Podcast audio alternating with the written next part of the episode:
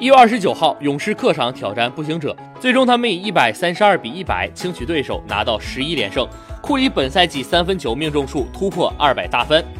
连续七个赛季三分球命中数突破这一里程碑，成为了 NBA 历史首位完成这一成就的球员。克雷·汤普森三分球命中数突破一千七百大关，杜兰特生涯三分球命中数达到一千五百二十八个，追平了范埃克塞尔。并列历史三分榜第二十八位，考辛斯拿到二十二分，刷新勇士职业生涯新高。勇士方面，格林此役轮休，库里出战三节，十三投十中，三分球八投六中，拿到二十六分，六个篮板，三次助攻，两次抢断。考辛斯拿到二十二分，六个篮板，四次助攻。杜兰特登场三节，拿到十六分，三个篮板，七次助攻。特雷·汤普森贡献十六分，两个篮板，两次助攻。鲁尼拿到十五分。